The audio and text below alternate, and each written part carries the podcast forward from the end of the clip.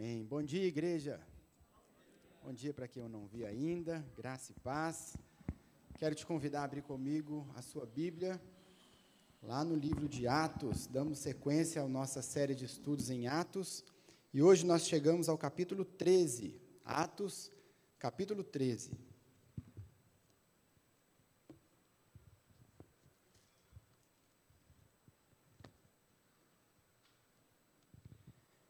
Nós vamos ler do versículo 1 até o versículo 12. Atos capítulo 13, versículo 1 até o versículo 12. Todo mundo achou? Amém? Então me acompanhe na leitura, diz assim a palavra de Deus. Atos capítulo 13, versículo 1.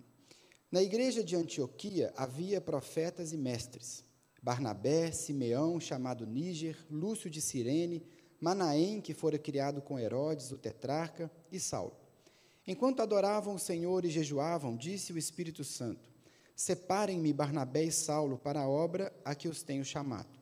Assim, depois de jejuar e orar, impuseram-lhes as mãos e os enviaram. Enviados pelo Espírito Santo, desceram a Seleucia e dali navegaram para Chipre. Chegando em Salamina, proclamaram a palavra de Deus nas sinagogas judaica, judaicas. João estava com eles como auxiliar. Viajaram por toda a ilha até que chegaram a Pafos. Ali encontraram um judeu chamado Bar Jesus, que praticava magia e era falso profeta. Ele era assessor do procônsul Sérgio Paulo. O procônsul, sendo homem culto, mandou chamar Barnabé e Saulo, porque queria ouvir a palavra de Deus. Verso 8: Mas Elimas, o mágico, esse é o significado do seu nome, opôs-se a eles e tentava desviar da fé o procônsul. Então Saulo, também chamado Paulo, cheio do Espírito Santo, olhou firmemente para Elimas e disse: Filho do diabo e inimigo de tudo que é justo, você está cheio de toda espécie de engano e maldade. Quando é que vai parar de perverter os retos caminhos do Senhor? Saiba agora que a mão do Senhor está contra você, e você ficará cego e incapaz de ver a luz do sol durante algum tempo.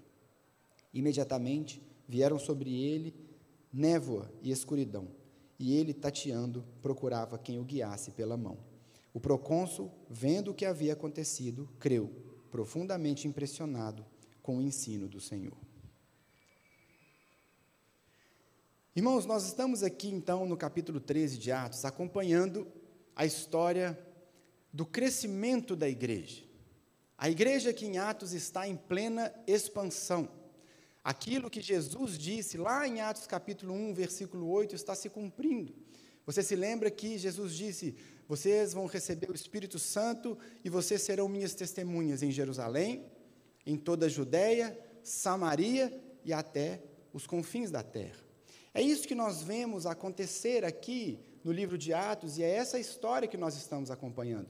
A igreja está crescendo, a igreja está se expandindo, e essa expansão foi uma expansão que veio acontecendo em etapas. Nós tivemos uma primeira etapa de expansão, que vai do capítulo 1 até o capítulo 6, em que a igreja começou concentrada em Jerusalém. O foco era Jerusalém, a igreja em Jerusalém, liderada pelos doze apóstolos. Foi o primeiro momento, a primeira etapa, vai até o começo do capítulo 6 de Atos.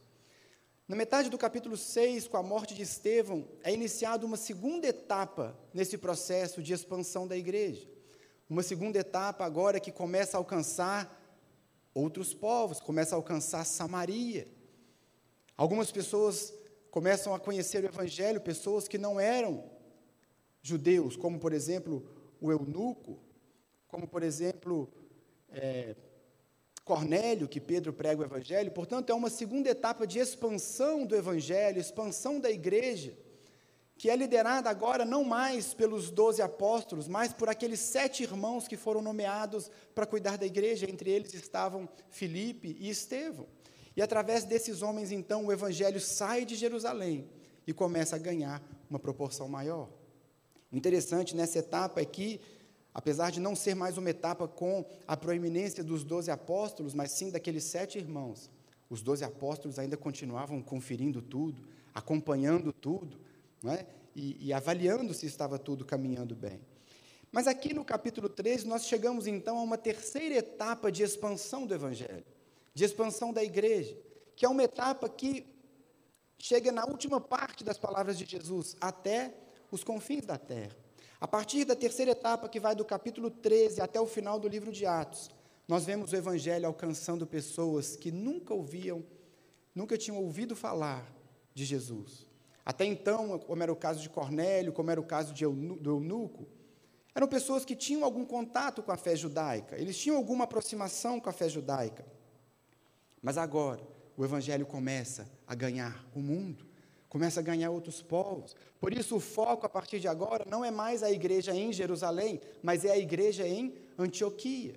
Você se lembra, já explicamos isso aqui, que a igreja em Jerusalém era a igreja, era a sede, era o ponto forte da igreja dos judeus. Mas a igreja em Antioquia era o ponto forte dos, dos irmãos gentios. Portanto, a partir de agora e até o final, nós vemos uma proeminência, nós vemos que o foco de Lucas ao escrever o livro de Atos, ele muda. E agora é colocado sobre a igreja em Antioquia. Não mais sobre os doze apóstolos. A gente vê que Pedro praticamente sai de cena. Não mais sobre aqueles sete irmãos, mas agora sobre os cinco irmãos que lideravam a igreja em Antioquia. Esse é um novo momento que nós vemos. Por isso que no versículo 1, começando essa nova etapa, no capítulo 13, Lucas diz: Na igreja em Antioquia havia profetas e mestres. E ele cita o nome dos cinco irmãos que lideravam a igreja em Antioquia. Ele começa citando Barnabé, talvez Barnabé fosse o líder, o, o, o crente mais antigo, talvez o mais experiente. Uma referência citada em primeiro lugar.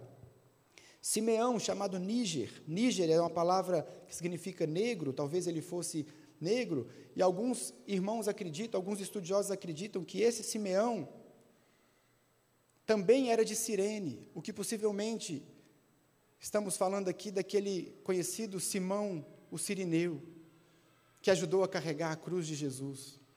Se isso é verdade, não temos como comprovar, mas se, essa, se esses estudiosos estão certos, aquela experiência tão rápida de Simão Sirineu com Jesus, você se lembra da história, está lá em Marcos, onde ele estava é, vindo do campo, não estava entendendo nada, de repente pegaram ele e falaram, ajude a carregar a cruz. Aquela experiência deve ter sido tão impactante. Ele deve ter visto coisas ali, olhando no olho de Jesus, ouvindo alguma coisa que Jesus falou, nós não sabemos. Mas, algum tempo depois, aquele homem era uma das referências na igreja em Antioquia. Mas isso seria assunto para um outro sermão. E ele continua dizendo, então, Lúcio de Cirene, Manaém, que fora criado com Herodes, o tetrarca, talvez daqui é, onde Lucas alcançou as suas fontes né, de informação a respeito de Herodes, e Sal. Essa então é a liderança da igreja em Jerusalém. Esses eram os líderes daquela igreja. O foco, portanto, a partir de agora é Antioquia, é a igreja voltada para os gentios e com um destaque especial para o apóstolo Paulo. É claro, irmãos, que os demais apóstolos e os demais irmãos, eles continuavam trabalhando. Não significa aqui que Pedro aposentou. Não significa aqui que o pessoal parou de trabalhar, passou de parou de evangelizar. Não é isso. É claro que a igreja continuou crescendo, mas Lucas decidiu colocar o foco. Talvez atendendo às palavras de Jesus lá no capítulo 1, verso 8, ele quis mostrar: agora o evangelho está chegando até os confins da terra. E Paulo, por ter se tornado essa referência, um homem que escreveu cartas tão importantes que hoje compõem as Escrituras, talvez por isso Lucas tenha optado por registrar apenas o que aconteceu com Paulo. Nós vemos, por exemplo, quando, quando Paulo chega finalmente a Roma, lá no capítulo 28 de Atos, nós vemos que já existia uma igreja em Roma. Quando ele chega no porto, alguns irmãos foram recebê-lo no porto. A Bíblia não fala como esses irmãos foram evangelizados. Certamente a igreja continuava se expandindo, continuava pregando, continuava trabalhando. Mas o foco, então, agora é Paulo e a igreja em Antioquia. De toda forma, irmãos, eu mostrei para vocês esse crescimento, as três etapas do crescimento da igreja. Mas existe algo em comum durante todas essas etapas, esse crescimento. A igreja sempre foi guiada pelo Espírito Santo. O ponto comum, seja na igreja em Jerusalém, seja na igreja que alcança Samaria, Judéia, seja na igreja que alcança até os confins da terra, seja na igreja Lagoinha Mineirão, é o Espírito Santo. É Ele quem conduz a igreja, é Ele quem guia a sua igreja, é Ele quem vai à frente, é Ele conduz cada detalhe, é Ele que faz a obra. Por isso, sempre dizemos aqui que esse livro poderia muito bem ser chamado de Atos do Espírito Santo, porque é Ele que está conduzindo. E nós vemos aqui no capítulo 13 uma igreja sensível à voz do Espírito Santo. O texto que nós lemos nos mostra que a igreja estava de ouvidos abertos para o que o Espírito Santo estava falando, para aquilo que o Espírito Santo estava fazendo. E esse também é o meu e o seu chamado, é o nosso chamado. Como igreja, como povo de Deus, estarmos atentos, ouvindo a voz de Deus, entendendo por onde Ele quer nos conduzir. Portanto, é isso que vai acontecer aqui no capítulo 13, nesse, nessa passagem que nós lemos. O Espírito Santo vai dar uma orientação específica. Ele vai chamar Paulo e Barnabé para uma missão muito específica que ele queria fazer. O Espírito Santo, o dono da missão, aquele que conduz a missão, ele vai dar uma direção para a sua igreja. E daqueles cinco líderes daquela igreja que era tão forte, ele separa dois e fala: Eu tenho uma missão especial para esses dois. E é dessa missão que nós vamos falar nessa manhã. Mas, irmãos, quando nós falamos de missão, existe um erro muito comum que vem à nossa mente e que nós não podemos deixar acontecer. Porque quando a gente fala de missão, imediatamente a gente pensa naquelas pessoas que vão lá para um país muçulmano pregar o Evangelho. Quando falamos de missão, pensamos apenas naquelas pessoas que vão para outro lado do planeta, para países tão diferentes, para falar de Jesus. É claro que isso é missão. Mas nós precisamos entender que todos nós temos uma missão. Todos nós estamos em missão. Agora, se você vai, se a sua missão vai ser ir para um outro país pregar o evangelho, ou vai ser pregar o evangelho na sua rua, na sua família, no seu trabalho, na sua faculdade, eu não sei. Quem sabe é o dono da missão. Porque é ele que chama, é ele que comissiona, é Ele que decide onde cada um vai ser usado. Mas o fato é, irmãos, que nós precisamos ter esse pensamento muito claro. O mesmo empenho, o mesmo foco, a mesma dedicação do missionário que atravessa o planeta para pregar o Evangelho tem que ser a nossa motivação para atravessar a rua e pregar o Evangelho. Porque todos nós estamos em missão. É a mesma missão. É a mesma missão que o Espírito Santo, na sua soberania, ele decide quem vai fazer a missão aonde. A única diferença é essa. A mesma missão de Atos, em Jerusalém, e na Judéia, em Samaria e até os confins da terra, é a nossa missão. Nós precisamos entender que a nossa história é uma continuação da história do livro de Atos, porque a missão do Espírito Santo ainda está acontecendo. E nós somos parte dela hoje, como foram também os nossos irmãos ao longo de toda a história. Nós fazemos parte dessa história. Mas muitas vezes existem muitos crentes que acham que a missão, que o reino de Deus é apenas uma parte da sua vida. Tem muito crente que vive como se o ministério, como se fazer a obra de Deus, como se expandir o reino fosse mais uma área da sua vida. Então, eu tenho meu trabalho, eu tenho minha faculdade, eu tenho a minha família, eu tenho meus momentos de lazer e eu tenho também a minha igreja, eu tenho também o meu ministério, eu tenho também que pregar o evangelho, participar das atividades da igreja. Irmãos, nós precisamos entender que o reino de Deus tem que ser sempre a nossa prioridade. As outras coisas, o seu trabalho, a sua faculdade, até o seu lazer, tudo tem que estar de acordo com os propósitos do reino, da sua missão, porque foi isso que Jesus falou: busque, primeiro lugar, o reino e a sua justiça. Então eu não sei se Deus vai fazer de você um empresário, um político, se Deus vai fazer de você um funcionário de uma empresa tão simples, eu não sei, eu só sei que a missão tem que alcançar todos os lugares e Ele vai decidir onde Ele vai usar você. O fato é que, sendo uma posição de destaque ou sendo uma posição tão simples, você está em missão. E você precisa entender qual é a missão para você. Você precisa entender o porquê Deus colocou você no lugar onde você está. Por que é que Deus te deu o dom que Ele te deu? Você precisa entender que a vida, a nossa vida, ela tem que ser para expandir o reino. Ela tem que ser usada e tem que ser consumida na causa do reino.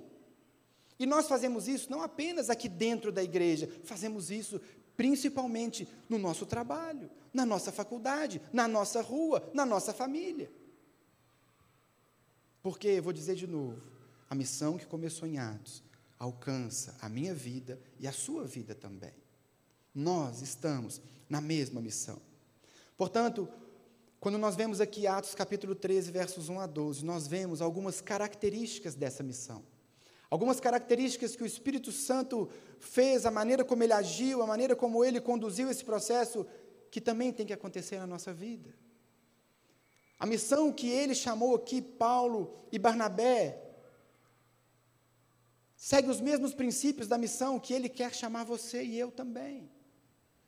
E nós precisamos, então, vamos estudar essas características da missão do Espírito Santo, da missão para Paulo, Barnabé, para mim e para você, para que nós possamos colocar nossa vida alinhada de acordo com a palavra. A primeira característica, então, dessa missão, que é a missão de Paulo e Barnabé, e é a minha e a sua missão. A primeira característica é que a missão começa com oração. Nós vemos aqui nos versos 2 e 3, mais uma vez, dizendo: Enquanto adoravam o Senhor e jejuavam, disse o Espírito Santo: Separem-me Barnabé e Saulo para a obra a que os tenho chamado. E o verso 3: Assim, depois de jejuar e orar, impuseram-lhe as mãos e os enviaram. Meu irmão, a missão começa com oração.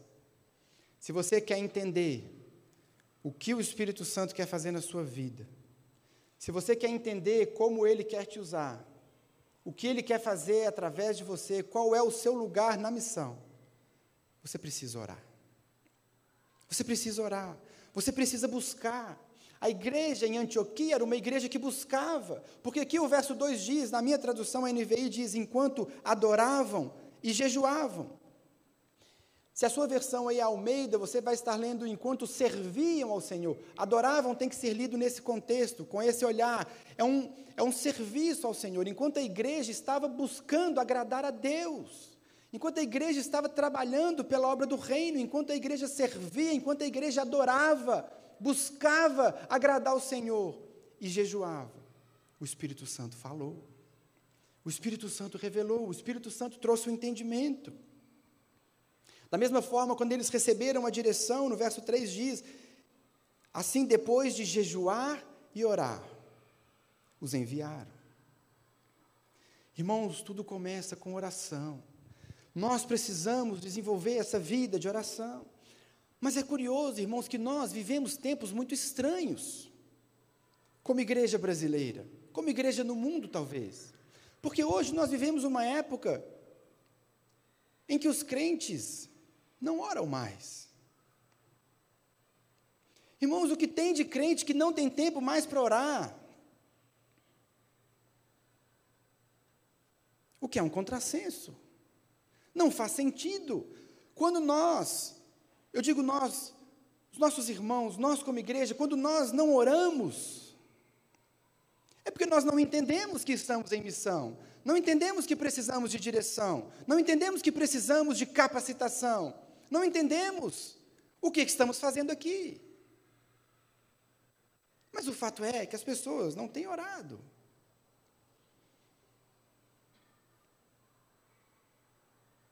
E normalmente, quando a gente vai conversar com alguém que não está orando, a resposta é sempre a mesma: eu não tenho tempo.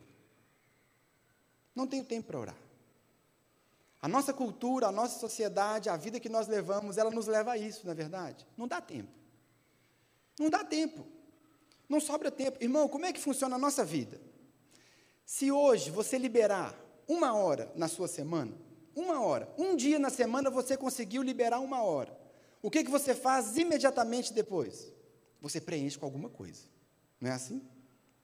Você vai fazer uma academia, você vai fazer um curso, você vai, você vai fazer alguma coisa. Você tem que preencher, porque não dá para ficar parado. Eu não posso ter tempo livre. A gente tem que preencher cada vazio, cada espaço cada minuto. Então não dá tempo mesmo. Irmão, se alguns dos pais da igreja vivessem hoje na nossa realidade, na nossa cultura, eles iam ser vistos por muitas pessoas como gente à toa. Porque na história da igreja nós vemos os pais da igreja tirando horas todos os dias para estar na presença de Deus. Duas, três, quatro, cinco, seis horas todos os dias. Eram homens e mulheres que tinham o hábito de sair para o meio do mato e ficar sós com Deus o tempo que fosse necessário. Os pais da igreja costumavam falar sobre o ócio santo. Aquele tempo que você tira para estar na presença de Deus e que você vai ficar meditando nele, meditando na palavra, falando com ele e sem nada para fazer, só você e ele. Mas hoje, ócio santo, duas horas por dia, três horas, seis horas. Não temos tempo, não temos tempo para orar. Irmãos, talvez o seu celular tenha uma função parecida com o meu, que ele te fala quanto tempo você fica nas redes sociais. A última vez que eu olhei, eu levei um choque. Nós temos tempo. John Piper tem uma frase, ele diz assim: Uma das maiores utilidades do Facebook e Twitter será provar no último dia que a falta de oração não era por falta de tempo. Não era por falta de tempo. E o jejum, então? A igreja em Antioquia orava, servia e jejuava. Irmãos, falar de jejum hoje é falar de uma coisa assim até estranha. É uma realidade tão distante da vida de tantos crentes. Tão longe, jejum. Jesus, em Mateus capítulo 6, ele diz assim: quando vocês jejuarem, ele não diz se vocês jejuarem, ele diz quando vocês jejuarem. Não fique com aparência triste para as pessoas. Não, mas quando vocês jejuarem, lava o rosto, para ninguém ver, porque o seu pai que vem em secreto te recompensará. Quando você jejuar. Está implícito na vida do crente. O jejum tem que fazer parte da nossa vida. Jesus não estava pensando assim, olha, se você um dia animar. Não. Você vai jejuar, óbvio que você vai jejuar, você é crente, você vai jejuar. E quando você fizer isso, você deve fazer dessa forma. Irmão, se nós queremos entender o nosso lugar nessa missão, se nós queremos entender o que Deus quer fazer em nós e através de nós, meu irmão, começa com oração. Mas como nós vamos saber se nós não temos buscado? Não temos orado, não temos jejuado. O jejum, irmão, sempre acompanhado da oração, porque o jejum é esse quebrantamento, é essa, essa disposição do coração de ir à presença de Deus meio quebrado mesmo. Tem gente que fala assim: ah, eu não gosto de jejuar porque é ruim, mas é isso mesmo. Não é para ser legal, não, é para te quebrar, é para te humilhar, é para te colocar diante de Deus como você realmente é. É esse coração que nós precisamos, que ele vem pelo jejum e diante de Deus nós vamos buscar: Deus, usa-me. Usa-me, faz em mim a sua vontade. A minha missão, a sua missão, a missão de Paulo e Barnabé, começa com oração. Antioquia era uma igreja que orava, jejuava e servia, e assim devemos ser nós também. A segunda característica da missão é que ela é uma parceria do Espírito Santo com a igreja local. Os versos 2 e 3 nós vemos dizendo que, enquanto eles jejuavam, serviam e oravam, o Espírito Santo falou. Enquanto eles estavam sendo igreja, vivendo a vida da igreja, da comunidade local, o Espírito Santo falou. Irmãos, aqui o texto nos mostra que o Espírito Santo não falou diretamente com eles. O Espírito Santo falou pela igreja. É claro que muitas vezes o Espírito Santo fala diretamente. O Espírito Santo pode confirmar e deve ter confirmado no coração deles também. Mas o que o texto nos mostra é que a missão veio do Espírito Santo através da igreja, da comunidade local. Existe hoje um grupo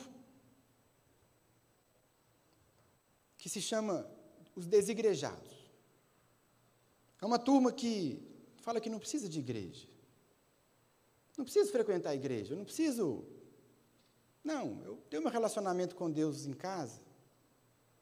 De fato, nós precisamos ter o nosso relacionamento com Deus em casa, mas, irmãos, o plano de Deus, o que o próprio Deus estabeleceu para nós, é a igreja. Deus cuida de nós como igreja. Sempre foi assim, desde o povo de Israel e hoje como igreja. Deus nos trata como povo, nós somos o povo de Deus. E é na comunidade que ele nos trata. É como povo. É nisso que nós estamos fazendo aqui, é na reunião, é na célula, é conversando lá fora, antes e depois do culto, é durante a semana encontrando com os irmãos, isso é igreja. É ali que o Espírito Santo determinou que ele cumpriria a vontade dele na nossa vida. É na comunidade local, é na igreja local. Irmãos, eu me lembro quando o pastor Richard, há muitos anos, me chamou, estou pensando aqui, muitos anos já, para ser líder de célula. Na hora eu pensei assim, pastor Richard, está orando pouco? Eu, líder de célula? Passou um tempo, pastor Richard me chamou para ser líder do Ministério de Universitários. Aí eu falei, eu é que estou orando um pouco por ele. Aí, alguns anos, o pastor Richard me convida para o ministério pastoral. E nenhuma dessas vezes o Espírito Santo falou comigo antes, falou comigo depois. Mas falou com ele, que me pastoreava. Falou com ele, falou através dele. Hoje eu tenho convicção do meu chamado e do meu ministério. Mas, irmãos, ele não tinha falado nada comigo. Falou através da minha igreja, da minha comunidade. É assim que ele faz. É assim que ele age. Foi assim que ele fez aqui em Antioquia. Além dos desigrejados, tem um outro grupo também, que são aqueles irmãos que são de todas as igrejas. O irmão é de todas, ele, ele vai em todas. Cada semana ele vai em uma, ele acorda de manhã e fala: Hoje eu vou na igreja tal. Amanhã eu vou na outra, depois eu vou na outra. Irmãos, existe um princípio aqui, e que nós precisamos entender. Igreja local é lugar de cuidado, é lugar de conhecer e ser conhecido, é lugar de abrir o coração, é lugar de ser família. Isso é igreja local. Culto, irmãos, igreja não é um show que você vai assistir, ou uma palestra que você vai para ouvir, não. Igreja é família. Isso é igreja local. É o lugar onde nós nos reunimos juntos todas as semanas no culto, todas as semanas na célula, nos ministérios, nos churrascos, nos almoços, juntos. Porque é nesse lugar em que nós vamos ser trabalhados, cuidados, moldados, preparados essa é a função da igreja local. Essa é a função da nossa igreja, da nossa família Lagoinha Mineirão. É claro, irmãos, que como todo lugar onde você se abre, onde você é conhecido, onde você é visto, eventualmente você vai ser ferido também. Eventualmente alguém pode pisar na bola com você, eventualmente. Mas é família é comunidade, é lugar de preparo, é lugar de abrir o coração, é lugar de ser cuidado. Essa é a igreja local, meu irmão. Nós precisamos fazer parte de uma comunidade local, fazer parte, ter raízes num grupo. Hoje em dia é tão comum e eu já vi isso acontecer tantas vezes. A pessoa não tem os desejos atendidos naquela igreja, Tem muita gente que chega e fala assim: olha, pastor, eu queria, queria ser um líder de célula. Mas, irmãos, a gente está vendo. Muitas vezes a gente está vendo que o momento ainda não chegou, o momento vai chegar. Pastor, eu queria participar do ministério tal. A gente está olhando, a gente está observando, o Espírito Santo está falando. Mas aí a gente fala, vamos esperar mais um pouquinho. Aí o que, que o irmão faz? Ele sai da igreja. Porque ele vai procurar uma outra que atenda os desejos dele. Não quer ser cuidado, não quer ser preparado, não quer confiar que aqui é lugar do Espírito Santo mover e agir, fazer, porque a missão vem nessa parceria Espírito Santo e igreja local. É isso que o texto nos ensina. Mas nós precisamos confiar. Nós precisamos confiar na comunidade, nos líderes, na família que nós estabelecemos aqui.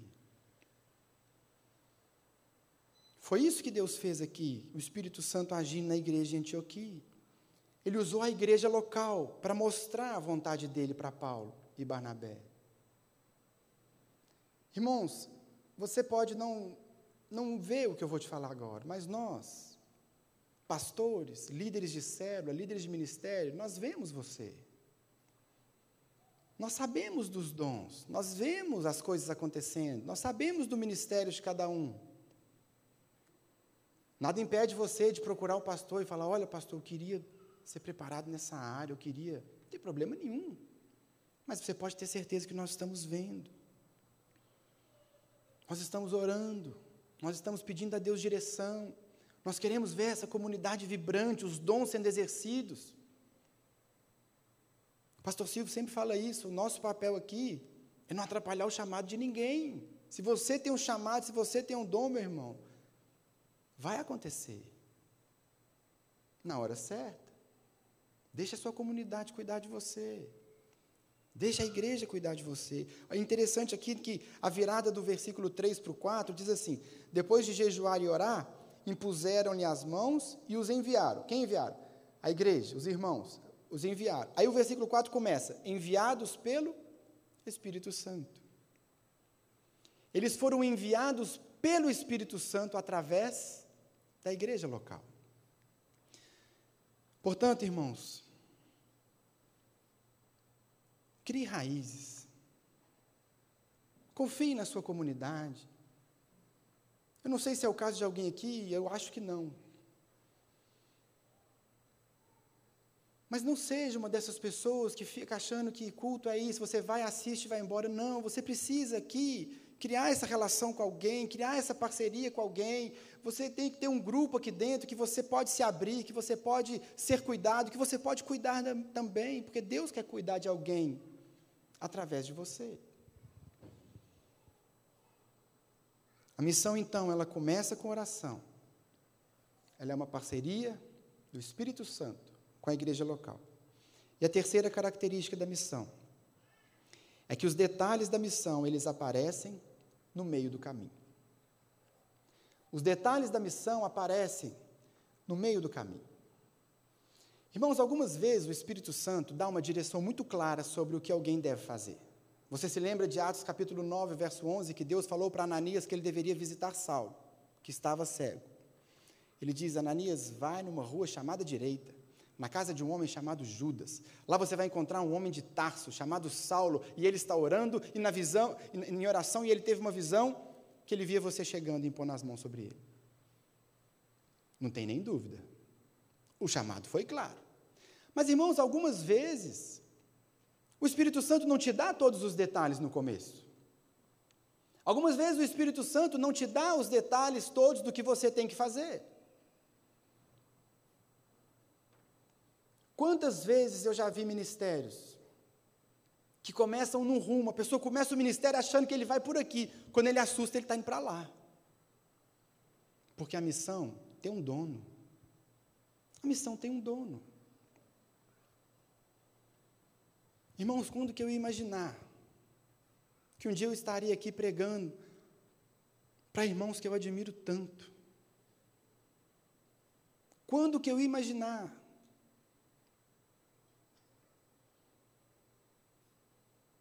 que um dia eu me tornaria um pastor.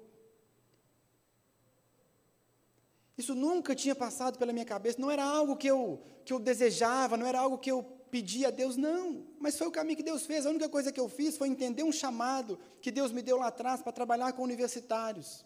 E Ele conduziu o processo. A gente não sabe os detalhes.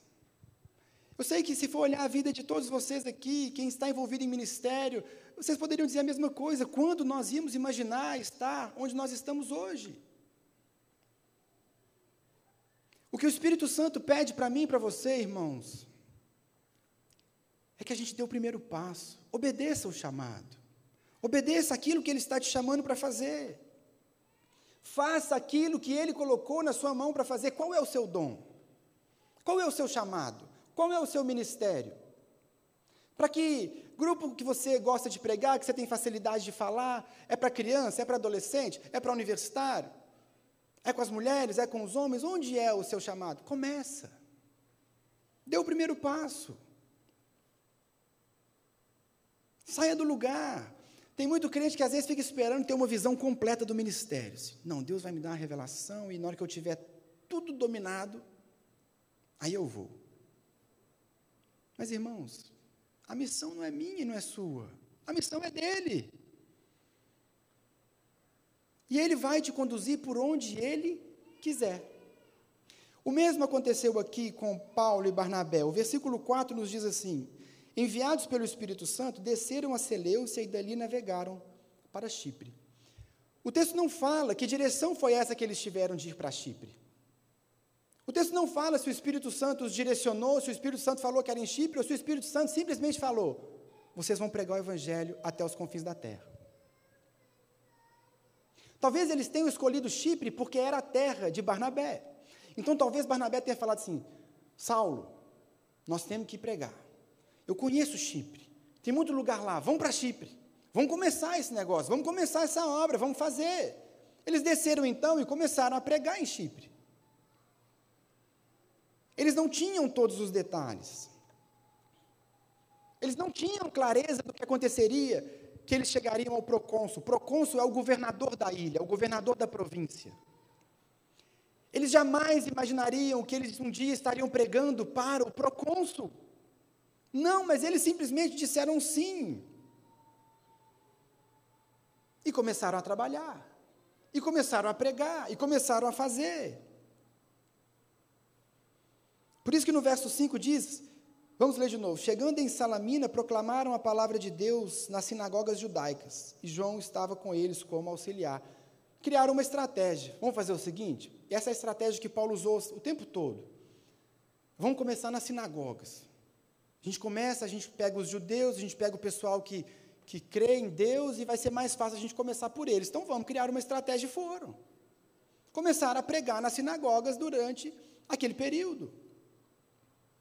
E foram pregando, foram pregando. Sinagoga, Lucas não conta os detalhes. Mas isso aqui gastou tempo, eles foram atravessando a ilha pregando, pregando na sinagoga, pregava em outros. Certamente muita coisa aconteceu aqui que a gente não sabe. E no verso 6 diz: Viajaram por toda a ilha, até que chegaram a Pafos. Ali encontraram um judeu chamado Bar Jesus que praticava magia e era falso profeta. Estão pregando em toda a ilha. Chegaram a Pafos, a cidade mais importante da ilha. Encontram um homem perdido, feiticeiro, mágico, falso profeta. E através desse homem, eles estão pregando o evangelho para o governador. Nunca tinha passado pela cabeça deles isso. Mas a missão tem um dono. E é o Espírito Santo quem vai conduzindo a missão enquanto ela acontece. Você não precisa ter todos os detalhes, você só precisa começar. Você só precisa sair do lugar, você só precisa colocar em prática o seu chamado. Apenas comece em oração, sensível à voz do Espírito Santo sabendo o que Ele está fazendo, o que Ele quer fazer, essa sensibilidade, você vai avançando e aproveitando cada oportunidade, onde Ele te colocou, onde Ele te plantou. É isso que Ele espera de nós. Os detalhes da missão vêm durante a missão. Começa com oração. É uma parceria do Espírito e da igreja local. E os detalhes nós vamos recebendo no caminho. Essa é a terceira característica. Há ainda uma quarta característica. Sempre haverá oposição. Mas, irmãos, eles oravam, eles jejuavam, eles serviam, Eles eram crentes com força. E enfrentavam oposição. Versículo 8. Mas Elimas, o mágico, esse é o significado do seu nome, opôs-se a eles e tentava desviar da fé o procônsul. Irmão, se Paulo e Barnabé tiveram oposição, você vai ter também. Você não vai ser privilegiado. Sempre que nós nos levantamos para pregar o Evangelho, para expandir o reino, tem oposição. Sempre foi assim na história da igreja. Vai ser assim comigo e com você. A oposição vai se levantar. O inimigo não quer ver o reino sendo expandido. E aqui usou um homem que era um judeu, que deveria estar ensinando outras coisas. Mas foi esse homem que se levantou para fazer oposição. Tem muito crente que desiste quando a oposição começa. Não, isso aqui está difícil demais. Tentei fazer um ministério, tentei começar uma célula lá em casa, tentei participar de um ministério, mas começou a ficar tudo difícil demais. Eu vou parar. Irmão, oposição é sinal que você está fazendo a coisa certa. Se você está incomodando, se o inimigo está incomodado com aquilo que você tem falado, com aquilo que você tem anunciado, se o inimigo está incomodado porque o reino está avançando onde você está, você está no lugar certo. É hora de continuar, é hora de avançar. Irmãos, quando a oposição se levanta, é hora de você se lembrar que a missão tem um dono, e o dono é o Espírito Santo de Deus. A missão não é sua. Então, quando a oposição se levanta contra você, sabe o que você faz? Você vai para o seu quarto, ajoelha e fala assim: Espírito Santo, a obra é sua. Está aí a oposição. Eu vou trabalhar, eu vou continuar pregando. Mas o senhor está vendo lá o que, que eles estão fazendo. A obra é deles, irmão. A obra é dele, a obra é do Espírito Santo, ele é que está usando você, a obra não é sua, não leva o seu nome, não é para a sua glória, não é mérito seu, é dele. Portanto, se ele te deu a missão, ele vai cuidar da missão por você. Ele vai agir. É por isso que quando se levanta a oposição, o Espírito Santo age. E aí nos versículos 9 a 11, vamos ver de novo. É, versículo 9: Então Saulo, também chamado Paulo, cheio do Espírito Santo, esse é um ponto fundamental, cheio do Espírito Santo, olhou firmemente para Elimas e disse: Filho do diabo, inimigo de tudo que é justo, você está cheio de toda espécie de engano e maldade. Quando é que vai parar de perverter os retos caminhos do Senhor? Saiba agora que a mão do Senhor está contra você e você ficará cego e incapaz de ver a luz do sol durante algum tempo. Imediatamente vieram sobre ele névoa e escuridão, e ele, tateando, procurava quem o guiasse pela mão. O John Stott, comentando essa passagem, ele diz assim: Lucas apresenta ao leitor um dramático encontro de poderes, no qual o Espírito Santo venceu o diabo, o apóstolo desmascarou o feiticeiro e o evangelho triunfou sobre o oculto. Meu irmão, a obra é dele. A oposição não é contra você, é contra ele. Portanto, quem vai lidar com a oposição não é você, é o dono da missão. É o Espírito Santo, e ele vai agir com poder. Por isso, nós precisamos da coragem do apóstolo Paulo aqui nesse momento. Precisamos da sensibilidade do apóstolo Paulo, e no momento que ele percebe o Espírito Santo movendo através dele, por isso o texto diz: Paulo cheio do Espírito Santo.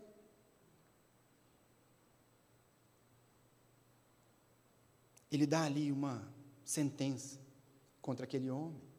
Paulo não relativizou. Paulo não disse: Olha, essa é a sua crença, essa é a minha, vamos. Não!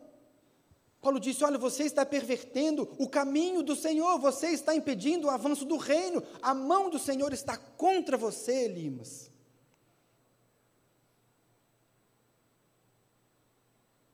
Não é a mão de Paulo, é a mão do Senhor.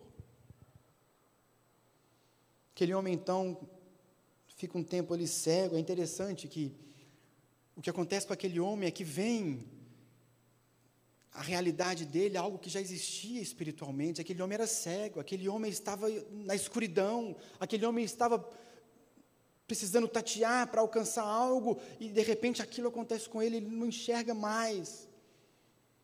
Uma disciplina para ele entender o que estava se passando na vida dele.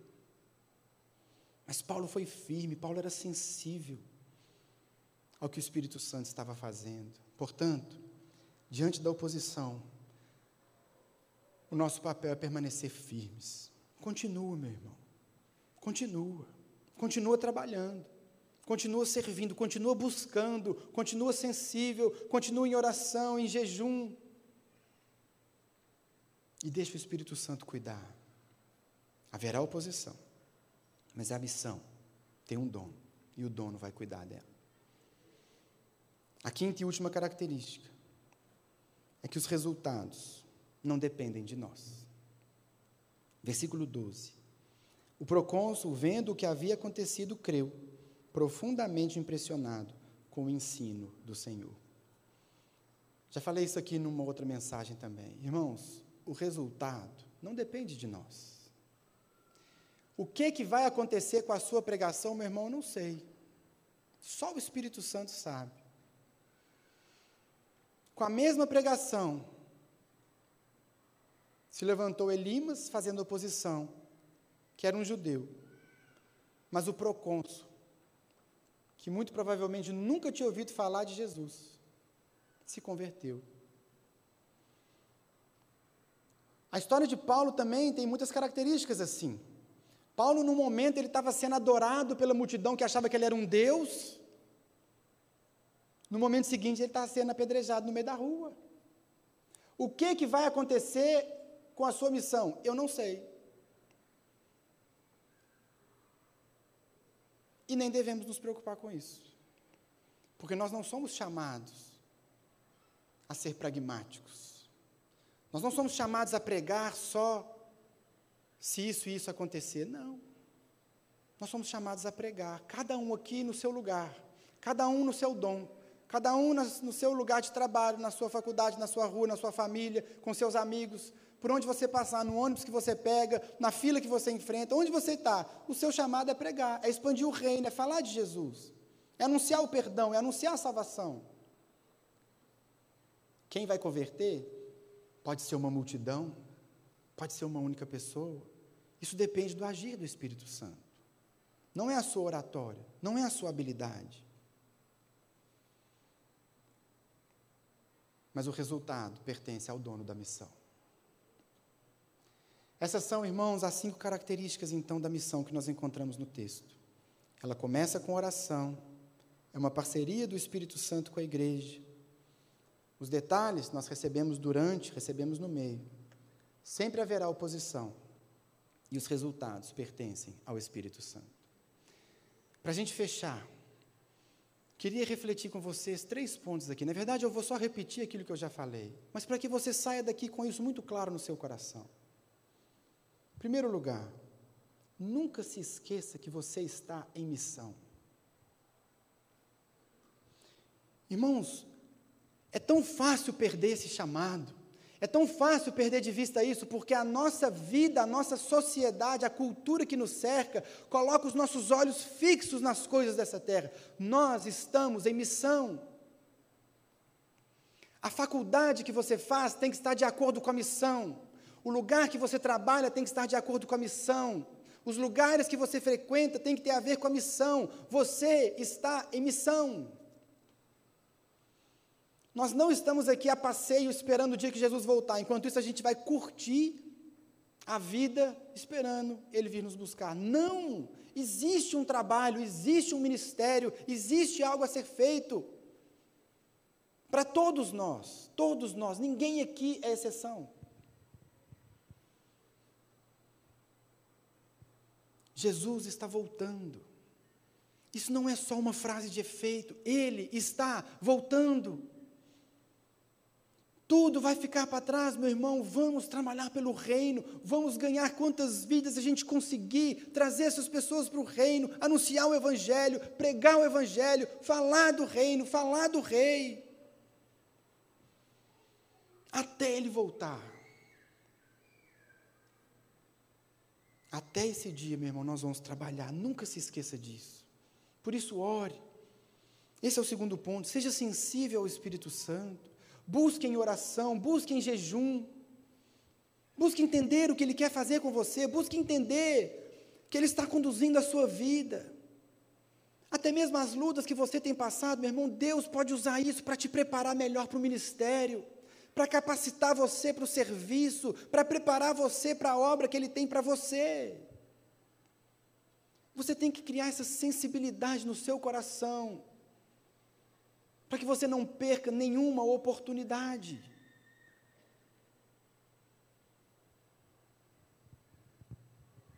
Deus está conduzindo a nossa vida, meu irmão. Deus está no controle da história.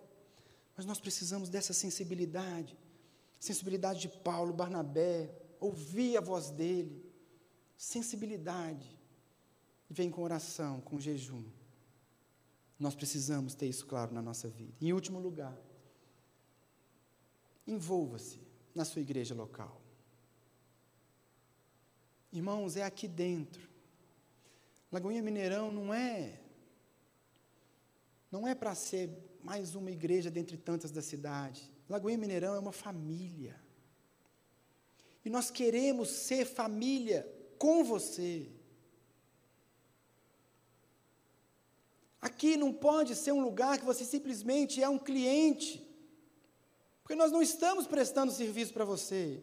Nós estamos, cada um, exercendo o seu dom, tentando crescer juntos. Um ajudando o outro, um cuidando do outro, um edificando o outro, porque ninguém aqui, ninguém tem todos os dons. Mas se nós estivermos juntos e entendermos que nós somos essa família,